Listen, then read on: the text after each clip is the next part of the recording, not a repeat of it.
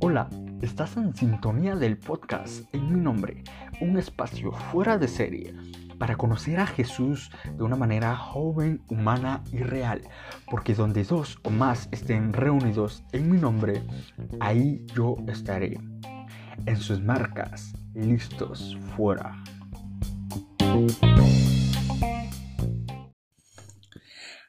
Hola, hola, buenos días, buenas tardes, buenas noches, buenas madrugadas.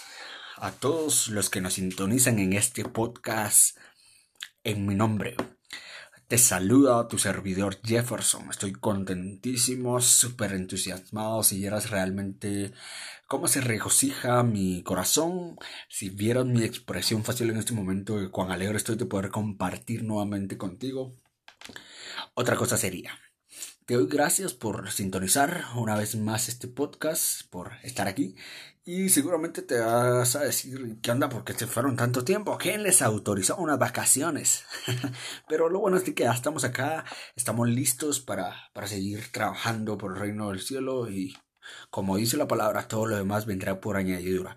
Así que bien, nos encomendamos al Señor, diciendo en el nombre del Padre, el Hijo el Espíritu Santo. Amén.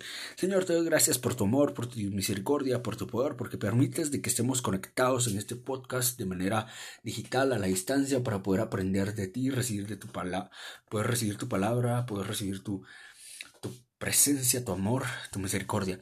Te pedimos que abras nuestros oídos, nuestro corazón, nuestras mentes para poder sentirte, recibirte, tenerte y comprenderte a través de este podcast.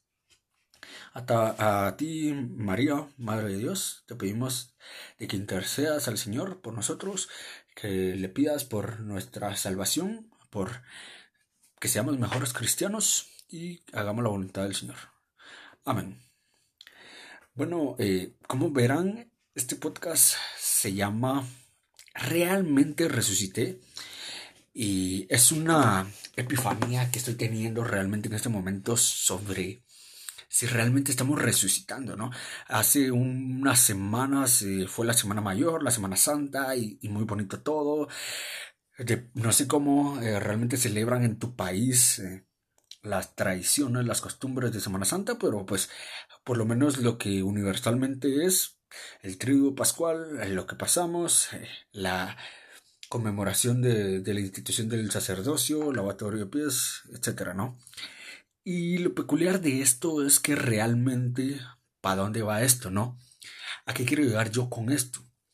Muchas veces empezamos el camino, yo recuerdo que yo grabé precisamente el banderazo salía, ¿no? Que, cómo empezaba la cuaresma, para dónde íbamos, ¿no? Entonces empezamos ese camino, empezamos eh, pues a tratarnos, eh, a, ser mejores, a abstenernos, a abstenernos de algunas cositas, de tratar de no decir esto, de tratar de hacer esto otro. Y pues estas obras, al final de cuentas, están bien, ¿no? Te acercan eh, al Señor, te, te permiten pues eh, ver con una perspectiva de cierta manera diferente la vida y muy bonito, pero a, muchos la resurrección y pues ahorita la Pascua es como que un alivio total.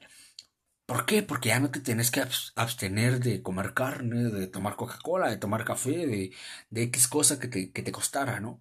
Y en lo personal, creo que a muchos nos pasa, y, y, creo que también me incluyo, de que vemos la resurrección como, ah, bueno, ya pasó, ¿no? Gritamos, aleluya, resucitó el domingo de resurrección. Y no vemos a ningún resucitado. No vemos a nadie celebrando realmente la resurrección y imitando esa resurrección como Jesús. ¿Por qué? Porque empezamos el miércoles de ceniza con una actitud de reflexión, de abstinencia y más bien entramos en apuros de que se termine rápido este tiempo y ya cuando estamos en Semana Santa pues añoramos que regrese el tiempo. Es, es un poco irónico, ¿no? Pero no estamos evidenciando la resurrección, no estamos evidenciando los mismos, eh, algunos cambios, ¿no? Sino que estamos evidenciando que somos los mismos. Pasó, gritamos, resucitó, aleluya, resucitó el domingo resurrección y se acabó, ya no eh, ayunamos, ya no oramos, ya no esto, ya no lo otro, y es como, bueno, volvamos a la normalidad, entonces, ¿de qué te sirve la cuaresma, bro? Y esto es a donde yo quiero llegar. ¿para qué? Pues si vamos a seguir igual, ¿no? ¿no? No sirve nada, para eso mejor. O sea, yo creo que si viviéramos en una cuaresma entera, comeríamos menos, ayunaríamos más y oraríamos más. Estuviéramos más flacos por naturaleza, porque vamos a vivir en una constante em, abstinencia y austeridad, ¿no? Pero bueno, mi punto central es esto, realmente resucité, o sea, realmente me sirvió de algo la cuaresma, realmente reflexioné, realmente hice algunos cambios, realmente le enseñé, le, le entregué a Dios mis dificultades, mis problemas, mis, mis, em, no sé, ¿por qué? Y, y, a esto quiero llegar yo al pasaje de San Juan en su capítulo 11 no lo vamos a leer, sino que solo vamos a hacer un recordatorio que dice. Es, Jesús, es precisamente donde Jesús levanta a Lázaro, ¿no? Lázaro, sal de ahí. Y aquí quiero llegar yo con esto, ¿no? Justamente nosotros así nos dice el Señor cada domingo resurrección, cada Pascua, ¿no? Felipe, Tomás, Santiago, Juan, Diego, Brian, sal de la tumba. O en todo caso, chica, ¿no? Em, Alejandra, Kimberly, em, Lucía, sal de la tumba. Y está bien, está espectacular. Pero, ¿de qué sirve que el Señor grite todos los nombres?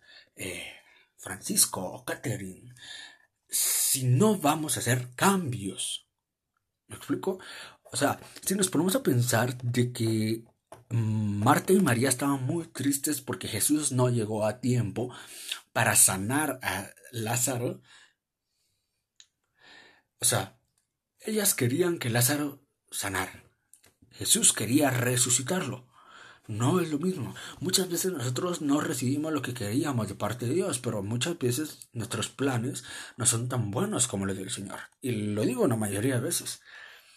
Entonces, si no hubiera sido por esa espera del Señor, por esos dos días más que se hizo en la ciudad donde permanecía Jesús, no hubiera muerto Lázaro. Pero si no hubiera muerto, no hubiera resucitado. Entonces creo que entra en una situación de entender en dónde estamos, si estamos en esa tumba, si por culpa de nosotros seguimos muertos y no hemos resucitado, si por culpa de nuestros malos hábitos, de nuestros, em, de nuestros malos modales, de nuestros malos principios, por nuestras faltas a, no sé, a los sacramentos, o por el simple hecho de que nos hemos contaminado de un pecado que nos llevó a esa tumba. y bueno, tal vez estamos esperando que el Señor nos resucite, pero sin ¿Qué? Si no lo pedís, si no oras, si no ayunas nuevamente, eso no va a suceder, ¿no?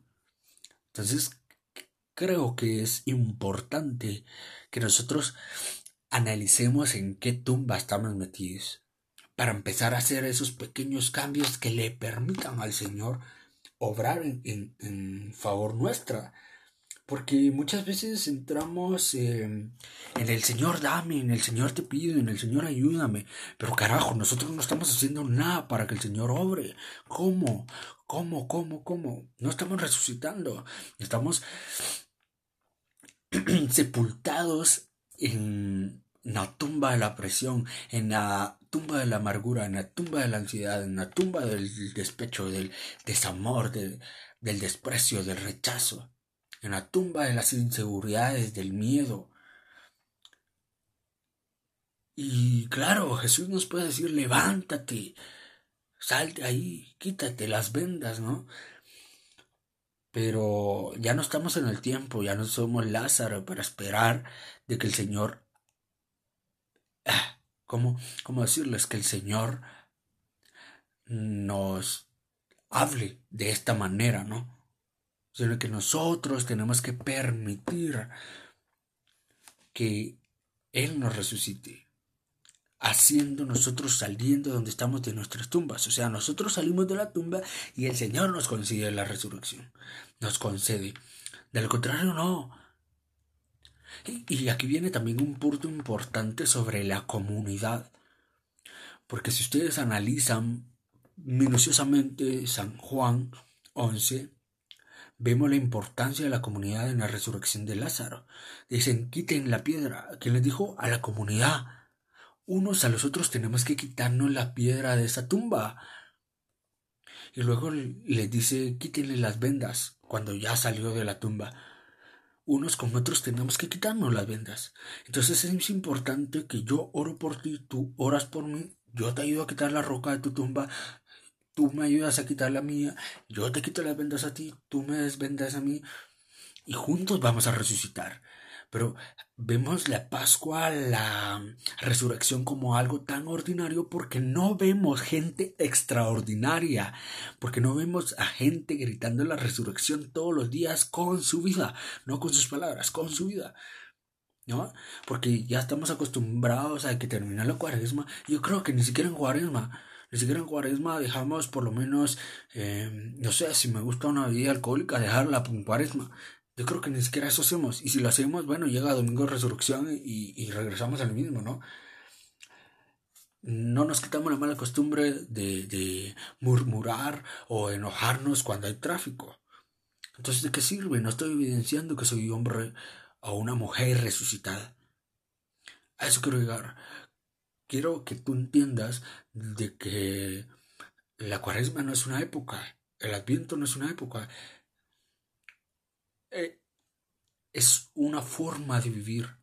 La Pascua, la resurrección, no es una época, no es un tiempo que a la iglesia rudimentaria, ancestral, se le ocurrió poner, establecer tiempos litúrgicos y bla, bueno, hay que seguirlo.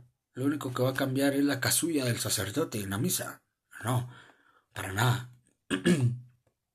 es importante que reconozcamos en qué tumba estamos y que le pidamos al Señor a gritos, con clamores o con júbilo, no sé, que nos saque esas tumbas. Pero no nos basta solo que clames, que ores, que ayunes, que digas, que pidas, si no vas a dar esos cambios si no vas a dar ese primer paso.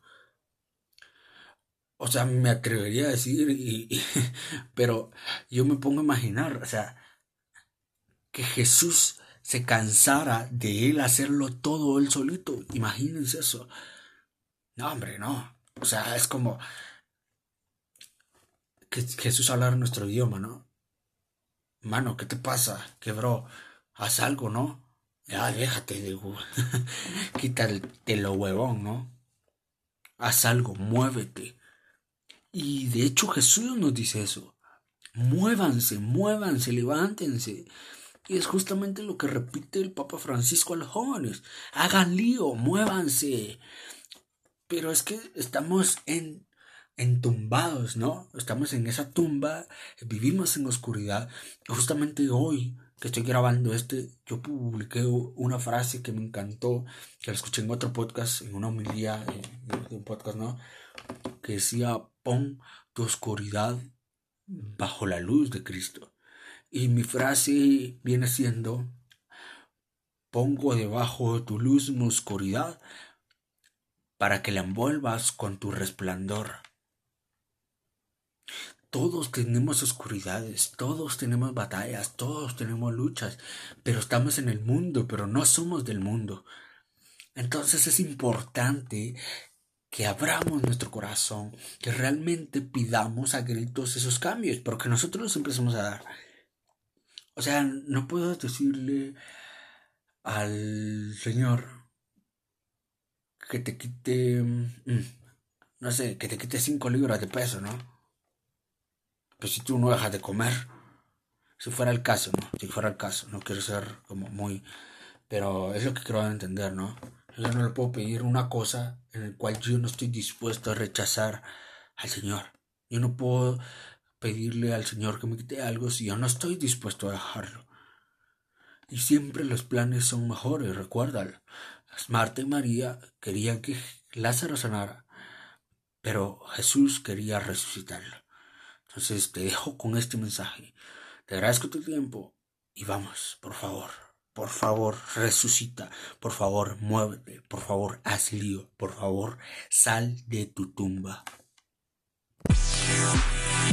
Bye.